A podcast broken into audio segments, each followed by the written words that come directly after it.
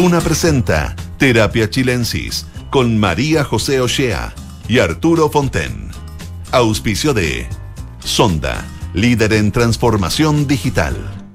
Duna, sonidos de tu mundo. Hola, hola, ¿qué tal? Muy buenas tardes, bienvenidos y bienvenidas a un nuevo capítulo de terapia chilensis en este muy caluroso día jueves 15 de diciembre. Pero a pesar del calor, Arturo Fonten no pierde la pintacha, porque todos los días llega a este estudio de corbata y chaqueta. Así que, Arturo, no sé cómo lo haces, pero qué bueno que estás aquí. ¿Cómo estás tú? Encantado de estar aquí contigo de chaqueta y corbata. pero, o sea, impresionante lo elegante. Oye, y tenemos un invitado también muy elegante, pero está por Zoom, eso sí, no está aquí, no podemos ver si está con, con chaqueta y corbata, pero está Cristian Barken con nosotros. ¿Qué tal, Cristian? Hola, ¿cómo están? María José y Arturo, un saludo desde el sur, un saludo afectuoso. Qué rico en el sur. Bueno, las temperaturas imagino que no están. Es una maravilla. Eh, Yo vengo llegando a Santiago. Es, verdaderamente el cambio es, impresionante. Se eh, sortean con más, más alegría, por lo menos, los calores allá. Sí, sí, se recibe el sol como una fiesta aquí, pero y luego se nubla de nuevo, de repente cae un poco de lluvia. Eso es el sur. Bueno, qué rico. ¿Y llevas cuánto tiempo viviendo allí? Vivo, estoy viviendo desde enero. Vine a buscar una vida bucólica, tranquila, hasta que de repente aparecieron unas flores amarillas en el camino y ahí cambió mi vida. Algo pasó, algo extraño. Sí, sí, sí, sí. Eso, eso es una de las cosas que te quería preguntar porque tú eres un escritor, un intelectual que ha tenido una vida completamente alejada de, de lo que ahora estás metido en, en el corazón de la chuchoca política. ¿Qué te ha significado a ti en el plano personal este cambio de vida tan total que has tenido y tan brusco? Mira, ha sido, ha sido rudo, pues, ha sido fuerte, ha sido intenso. Eh, primero porque, eh, bueno, claro, a los políticos no se les cree cuando dicen cosas que pueden ser verdaderas, ¿no es cierto? Pero creo que quiero que me crean.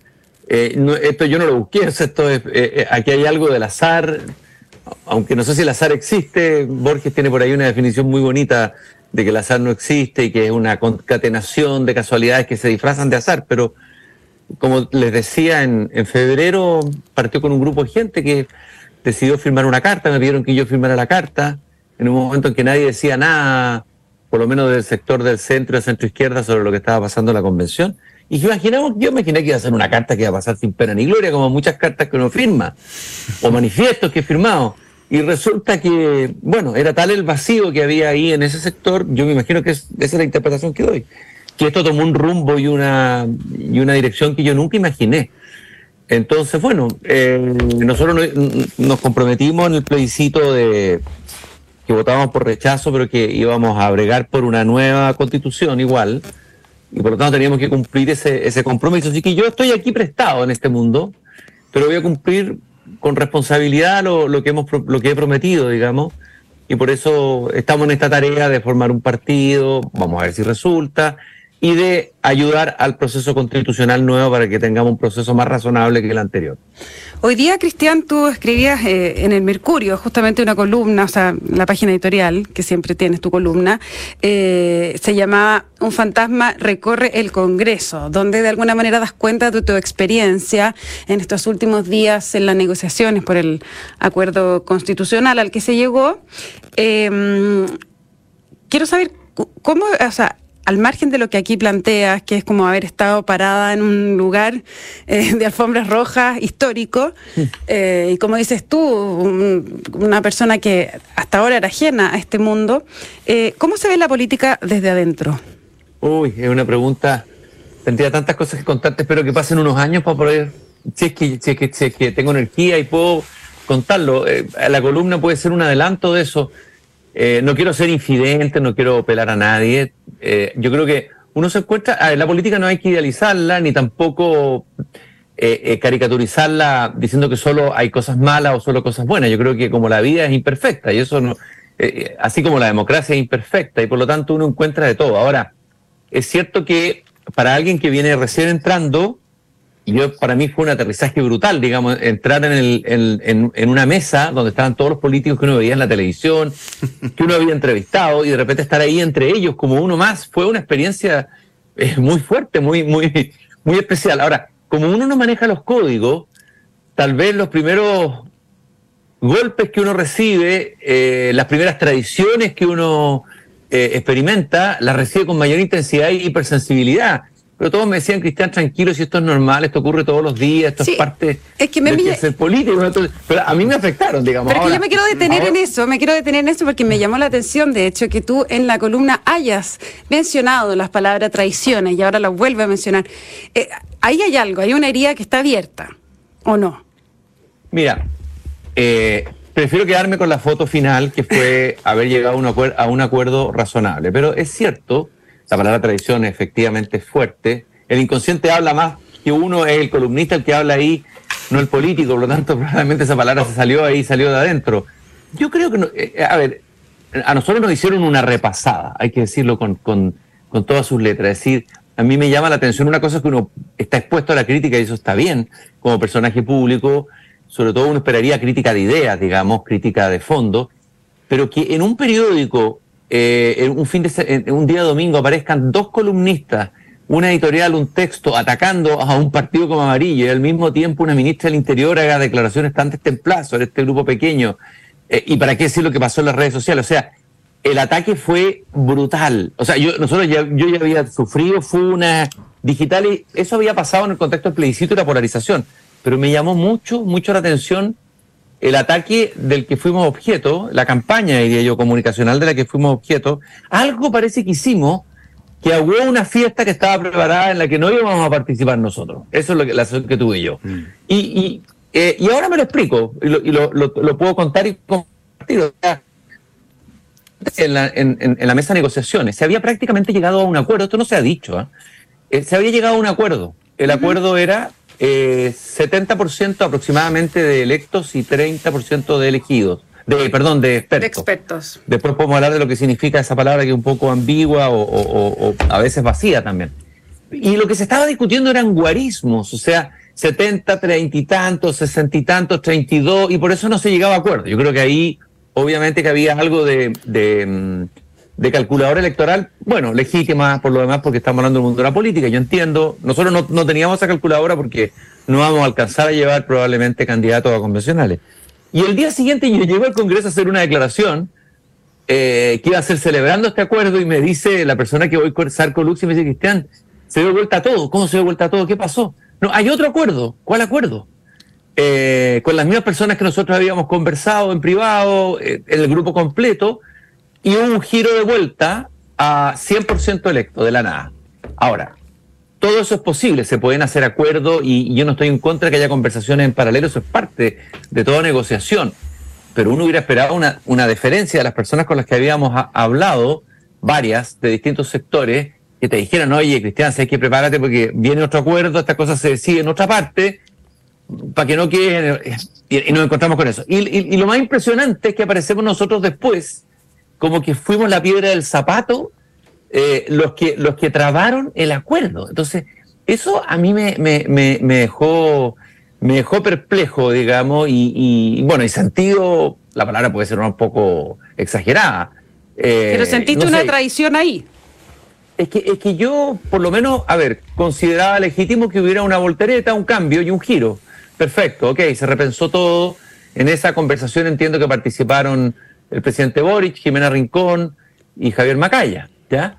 Eh, pero por lo menos algunos de los dos actores que estaban en el grupo con los que habíamos conversado eh, nos deberían haber dicho, oye, eh, usted amarillo ya, está bien, han jugado un papel, porque todos nos alaban, sobre todo la derecha nos, nos tira flores, nos dice que cumplimos un papel muy importante y muy patriótico en todo lo que había pasado en el rechazo, por lo menos la deferencia de decirnos, sabes qué, mañana, para que no hagas el ridículo, prepárate porque viene un, una voltereta total. ¿Y qué es lo que pasa después?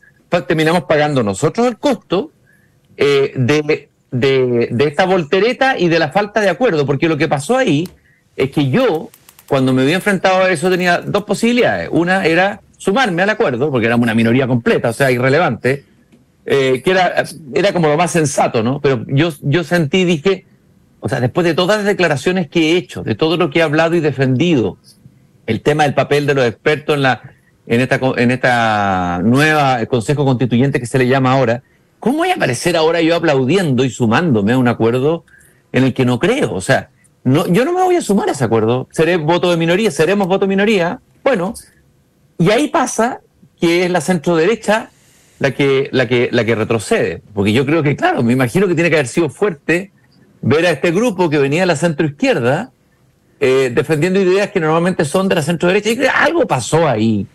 Eh, y terminamos nosotros siendo la piedra del zapato en el, en el en el que se haya trabado la, conversación, pero la historia completa es la que yo acabo de contar, esa es la verdad. ¿Y no te sientes de alguna manera más que traicionado, utilizado?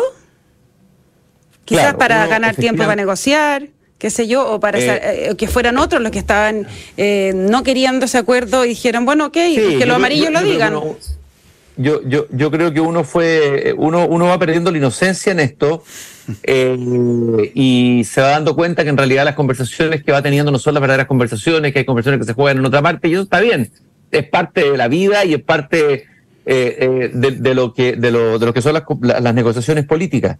Pero, mm, pero a mí me parece que lo que no puede ocurrir es que si uno sostiene un punto de vista y lo hace públicamente y hace declaraciones, haga cambios así tan, tan abruptos eh, eh, eh, o, retroceso, porque para nosotros eso fue un retroceso a lo que habíamos avanzado. Ahora, afortunadamente, fíjate que curioso, el hecho de que nosotros nos hayamos mantenido firmes en, nuestra postura implicó que finalmente los expertos terminaron jugando un papel importante en el acuerdo final.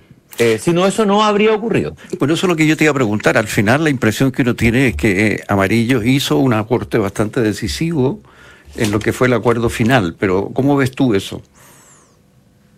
Bueno, yo creo que la, propuesta, que fue una propuesta que, trajo Renovación Nacional al final, nosotros llevamos otra propuesta, eh, la propuesta que ellos llevaron nos pareció razonable, si bien no era el, el ideal en relación a lo que nosotros habíamos planteado, eh, lo, que, lo, que, lo que rescataba era que de alguna manera se colocaran eh, a ver, que, los expertos no fueran solamente como unos asesores sin, dientes dentro de la convención, sino que tuvieran una, cierta relevancia y una cierta importancia. Eh, el, fondo de la olla de todo esto, porque puede parecer, ¿por qué hacer una convención con expertos? Nosotros, nosotros lo que defendimos no fue solo una cuestión táctica, fue una cuestión más de fondo la idea, el, el, punto de defender un poco la esencia de la democracia representativa. Es decir, y decir por lo demás que en muchos países del mundo donde hay democracias consolidadas, los, eh, las constituciones han sido hechas desde el Congreso. Eh, a nosotros nos llamó, a mí me ha llamado mucho la atención, bueno, yo lo puse en la columna también, que las mismas personas que participan en el Congreso mm. eh, a veces ponen en duda la legitimidad del Congreso de la cual ellos son eh, representante. Pero es eh, distinto la, legitimidad que la popularidad y el temor a la, funa y al rechazo. Bueno, es que yo creo que el problema, María José, justamente es si hay un mal que se ha instalado en nuestra clase política desde hace tiempo es la cobardía. La cobardía, el miedo, digámoslo. Es una palabra fuerte la cobardía, pero es cobardía justamente a ser funado, a ser denostado. Yo me, yo, yo, yo me doy cuenta que la mayoría de, los políticos están conversando, en realidad están en otras conversaciones afuera. Yo, por ejemplo, yo me senté en la reunión, yo creo que era de los pocos o únicos que no tenía el celular prendido y que no estaba eh, haciendo, tuiteando ni, ni, ni, viendo lo que estaba pasando afuera, pero uno se empieza a dar cuenta que ese mundo del tuiteo tiene una relevancia fundamental en las conversaciones que se van dando en, una mesa, ¿no? Eh, eh, se transparentan cosas, entran adentro cosas que se están conversando en otro lado, que se dicen, que se atacan. Entonces, a mí me parece que esa cobardía ha sido letal, ha sido muy mala, muy negativa. Eh, y, bueno, por lo menos eh, tratamos de poner un punto en, un estilo. Ahora, nosotros tenemos conciencia que somos un grupo muy pequeño todavía, no somos un partido aún, es una tarea difícil constituirse como partido, pero por lo menos mientras actuemos en este terreno político, vamos a tratar de ser consecuentes. Otra cosa que les quiero contar es que en una entrevista en Mesa Central, eh, el representante del partido del presidente nos acusó de ser un partido fáctico, que nosotros habíamos bloqueado el acuerdo. Era divertido porque la editorial del Mercurio de ese domingo estaba, validaba la propuesta de la que yo les hablaba recién de los 100% electos, y nosotros nos oponíamos a esa propuesta. Y nosotros resulta que éramos el partido fáctico. No, en realidad los poderes ¿Qué es lo que está tratando de decir? Que, el Mercurio es el poder fáctico, no entiendo la analogía. No, no, no, porque siempre se ha dicho que el Mercurio es el poder fáctico, se ha dicho que, ah. que, ahí está el verdadero poder y qué sé yo. O sea, eso es lo que no entienden que está en la tercera, pero bueno. Eh, también, bueno, también en la tercera, obviamente, sí. Eh, efectivamente, mira, mira, mira los golpes que recibimos en la tercera. Bueno, eh, sigue, sigue con tu, con tu, que decías que ese día la, el editorial del Mercurio era la propuesta contraria a la que tú hacías. Y, y nosotros estábamos diciendo que eh, queríamos eh, eh, que debían haber expertos en el, en el nuevo proceso constitucional. Entonces nos acusan de ser un poder fáctico, bueno, nos, acusaron de muchas cosas, trataron de enlodarnos. Fue, es que fue todo muy sincronizado, porque salió Diego Ibáñez, el representante del presidente del partido, la ministra Tobá, en medio de una negociación. Me parece que las declaraciones de un ministro de Interior, si quería que resultaran, tenía que ser un poquito más prudente y no tan intempestivo. Nos acusó de ser el escudo de la derecha. Eh, y, por ahí aparecieron varios opinantes, digamos, atacándonos, descuerándonos vivos. Ahora, hay una, hay eh, una, una versión en, en, cuando uno reporteaba esto del proceso constituyente que eh, decían que de alguna manera los de Renovación Nacional también lo estaban poniendo un poco a ustedes como a, a pelear y que, desde ese punto de vista sí aparecían como una especie de escudo de la derecha. A ver, nosotros con Renovación Nacional nunca tuvimos un acuerdo previo de nada. Nosotros conversamos con Renovación Nacional, conversamos con la UDI, conversamos con todos, con la izquierda, centro izquierda también, etcétera. Eh, pero nosotros llegamos con una postura muy clara que la escribimos y dijimos, esto es lo que nosotros pensamos. Y lo pensamos desde siempre. Fue una reflexión que hicimos al interior de, la, de, la, de lo que es la comisión política de este partido en formación, eh, y, donde hay personas con bastante trayectoria política y pensamiento político y espesor reflexivo, y pensamos, pensamos mucho lo que nosotros íbamos a llevar a, a, a esta mesa de conversaciones. Eh, eh, así que yo me siento muy tranquilo porque yo no he sido escudo de nadie ni, ni represento a nadie. Ahora, Claro, esto es un juego de ajedrez que uno mueve una pieza y uno a lo mejor está siendo movido sin que se dé cuenta, que otro lo mueva. Claro. Pero nosotros teníamos que mantenernos en nuestra postura, teníamos que ser coherentes, por lo menos coherentes. Por lo tanto, bueno, si eso coincidió con que Renovación quería usarnos, y ahí está el misterio, Renovación Nacional se estaba sumando al acuerdo que, tuvo la UDI con, eh, con Jimena Rincón y con el gobierno. No sé. Eh, no, sé. no lo vas a saber. Cristian, eh, eh, tú hablas que antes había sido objeto de funa, etcétera, ahora eh, cuestionas que, haya habido columnista, entrevista. ¿Por qué crees tú, en términos generales, que existe esta eh, animadversión hacia tu persona o hacia Amarillos? ¿Porque son unos afuerinos? ¿Porque llegaron por arriba, por así decirlo, a la política? ¿Cuál es, cuál es el motivo de, la, de la mala onda? No, nosotros no llegamos por arriba, yo diría que llegamos por abajo, llegamos incluso en un momento en que nadie se atrevía dentro del mundo de la centroizquierda a, a, en privado te decían que iban a votar rechazo y en público decían que iban a votar apruebo. Y cuando nosotros manifestamos nuestra postura del rechazo en la encuesta, estamos hablando en febrero, porque fue aquí en este mismo lugar del que estoy hablando en el sur, donde nace Amarillo, eh, era imposible y no se veía en el horizonte la posibilidad de que ganara el rechazo. O sea, aquí nunca hubo un cálculo de que nosotros no íbamos a subir a un carro vencedor. Primero, yo creo que si hay algo que puede irritar, yo trato de imaginarme, es la libertad con la que uno actúa aquí. ¿Por qué? Porque en el fondo mm, éramos tal vez los únicos que no teníamos calculadora electoral, puesto que no vamos a alcanzar a presentar convencionales a la elección. Eh, entonces, todo lo que hicimos lo hicimos desde la, desde la absoluta libertad de lo que pensamos, eh, de lo que hemos reflexionado sobre lo que pasa en el país, pero sin un compromiso con ninguna agenda o algo externo. Entonces, esa libertad siempre irrita. Fíjate que yo no, no solamente en la política, yo me doy cuenta que la libertad irrita eh, y produce resentimiento. Hay algo ahí que habría que analizar emocionalmente, pero yo, yo, yo, lo he vivido en otras ocasiones, no solamente yo, otras personas, digamos, eh, que cuando uno tiene libertad y, puede decir no en un momento o, o, digamos, tener una postura que, que moleste al status quo que está en ese momento, obviamente que, que produce molestia. Si no, no me explico por qué este, este encono, este, este, esta, este encono, pues si fue... Eh, era un, fue un encono muy brutal lo que sufrimos nosotros durante tres, cuatro días y no estoy exagerando. Eh, eh, yo creo que se ha comentado un poco eso. ¿Por qué tanto? Es que claro, esa es la pregunta que estoy intentando dilucidar. ¿Tú qué crees, Arturo? No, yo creo que fue una postura que, claro, desarmaba un poco lo que se esperaba, que, eh, la dirección a la cual iba el, acuerdo. ¿ah? Pero yo te quisiera preguntar, en definitiva, tú, eh, ¿cómo evalúas al final el proceso? Porque tú al final estás en el acuerdo. Sí, eh, claro. A ver, hay dos, dos cosas muy diferentes. Era muy distinto sumarme a un acuerdo en que no había y no jugaban ningún rol, aparte de ser casi como unos asesores, muy parecido a lo que fue la convención, estos llamados expertos.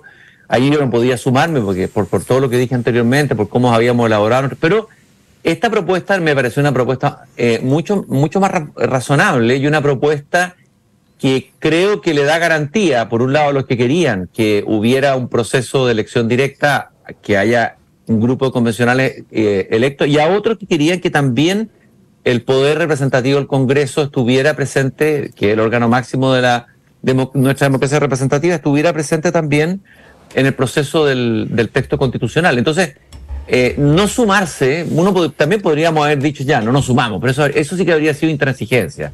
Yo creo que esta propuesta es razonable, creo que el acuerdo es razonable, pero ya lo están boicoteando algunos sectores que incluso lo firmaron. Ahora, eh, algunos sectores de la izquierda más radical lo están boicoteando. ¿Pero tú crees que eso va a tener, puede tener éxito? Eh, ¿Ese boicot, quiero decir? Bueno, eh, hay que ir evaluando y hay que ir mirando cómo se va dando en los próximos días. O sea, a mí, a mí me parece que si uno firma algo, bueno, uno lo firma. Ahí tiene que ser serio. si uno no lo firma. entonces, si lo firmó el Partido Comunista, lo firmó el Grupo Común, todos los grupos del, del Frente Amplio, venir dos días después a un acuerdo que fue conversado, presentado, y que uno tiene que leer un acuerdo antes de firmarlo, porque si no, ¿por qué lo firma? Eso, eso revela, me preocupa eso, ¿eh? yo creo que es un frente que me preocupa, de que pueda haber una parte de una izquierda más radical que quiera boicotear el proceso de esta manera. O sea, firmando el acuerdo, pero boicoteándolo por dentro. ¿ah? Mm. Cristian, pensando hacia adelante, se está hablando de una gran lista para la elección del Consejo Constituyente, digamos, del Consejo Constitucional, una lista que agrupara todas las fuerzas que tuvieran con el rechazo. ¿Tú cómo ves esa, esa propuesta? A ver, yo creo que esa propuesta, a, mí lo que, me, lo que más me importa, o lo que más nos importa a nosotros, es que las personas que el Congreso presente eh, o lleve como expertos en este, en este comité que va a elaborar la, el anteproyecto, el borrador o, anteproyecto constitucional, sean personas que generen una un, un, cierto respeto transversal. O sea, eh, que no se elija aquí personas por, por cupos o por darle ese, ese, ese cupo a un amigo, a un pariente eh, o a alguien que no tuvo o que perdió una elección, sino que se trate de buscar nombres que sean, eh, que sean reconocidos, no, no, digo que unánimemente, pero sí que generen una, una o sea, que, que, uno que la población se dé cuenta que aquí hay gente realmente que, que, que, desde el punto de vista profesional, de su trayectoria, lo que ha hecho en el ámbito donde se mueve, es una, es una persona que, que, suscita la sensación de que, se, de que va a ser gente seria, que no va a ir ahí a, moverse por agendas cortas o por, eh, o, por, eh, o por intereses particulares. Creo que eso es lo, lo más importante de todo. O sea, eh, y, si ambos grupos, digamos, los grupos más importantes, la izquierda en el sentido amplio la derecha en el sentido amplio, logran llevar eso, yo creo que se estaría dando una señal muy potente a la gente. Yo creo que la gente cuando, cuando dice experto no está pensando en juristas, porque en la convención anterior hubo juristas, ¿no? Y algunos de ellos bastante radicalizados y, y que no sé si jugaron el papel que debieron haber jugado o el que uno esperara. Yo creo que la gente está, está el sentido común que hay en la calle es eh, eh, todo lo que pasó en la convención fue muy farandulesco. La gente quiere admirar. la gente quiere respetar a los políticos. Ah, es curioso. Yo creo que hay un anhelo de respetar a la clase política y respetar a, la gente del mundo intelectual. Entonces, eh, cuando esa gente da un espectáculo, a la gente le molesta eso profundamente. Yo, lo, yo, lo, he conversado con mucha mm. gente en la calle, eso.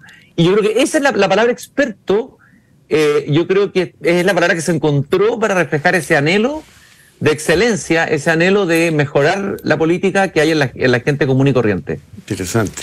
Cristian, eh, eh, al margen de este ideal que tú planteas de, de, lista de gente que vaya más o menos eh, con una idea parecida a esta a esta convención, a este consejo, después de, las tradiciones y esta nueva cara que le has visto a la política, ¿Amarillo está dispuesto a ir en la lista con Chile Vamos? Mira, más que amarillos, yo preferiría, si tú me preguntas a mí, más que buscar un cupo para amarillos, si tú me preguntas a mí, a mí me gustaría eh, que, pudiéramos participar en, en, ir a la búsqueda. Incluso yo ya he ido pensando, he ido conversando con harta gente. A ver, busquemos nombres buenos. O sea, eh, eh, eh, así como creo que en la Constitución española se hablaba de los siete sabios. Yo sé que la palabra sabio un poquito puede sonar rimbombante hoy día, ¿no? Los sabios de la tribu, pero mm. busquemos gente realmente de excelencia. Yo creo que uno puede hacer distinción, o sea, en todos los ámbitos uno sabe qué es lo que tiene excelencia y qué es lo que no tiene, ¿ya? Entonces, tratemos de proponer esos nombres y vamos a ver, eso es lo que vamos a ver ahora, ojalá que los partidos, perdón la expresión que voy a usar, se peguen al cachofazo de que la gente ya no resiste eh, eh, una convención de nuevo con personas eh, que no den el, ancho para la tarea inmensa que es hacer una constitución que Chile necesita. Entonces, si nosotros podemos aportar en la búsqueda de nombre y ofrecer lo más que conseguir cupos para nosotros, yo me daría por pagado eh, en este momento. Bien, pues Cristian Barken, muchísimas gracias por haber estado con nosotros esta tarde en Terapia Chilensis desde el maravilloso sur de Chile. Muchas gracias a usted y, otro día continuamos la terapia para ver el proceso que la terapia pues. interior que, uno tiene que vivir cuando entra en este mundo. Así, es, como, dices tú, además que, las, columnas las escribe el inconsciente, no el político, me gustó esa parte. Arturo, muchas gracias. Arturo. Que estés bien. Les cuento que la transformación digital de tu negocio nunca estuvo en mejores manos. En Sonda trabajan para que disfrutes tu vida innovando y desarrollando soluciones tecnológicas que mejoran y agilizan tus operaciones. Conócelas hoy, Sonda Make It Easy. No se vaya de Radio Duna porque a continuación información privilegiada al cierre y luego sintonía crónica Epitafios junto a Bárbara Espejo y Rodrigo Santa María. También más proceso constituyente porque Paula Escobar eh, llega después de eh, Sintonía Crónica con Reconstitución. Arturo, muchas gracias de nuevo y nos encontramos mañana con más terapia. Buenas noches.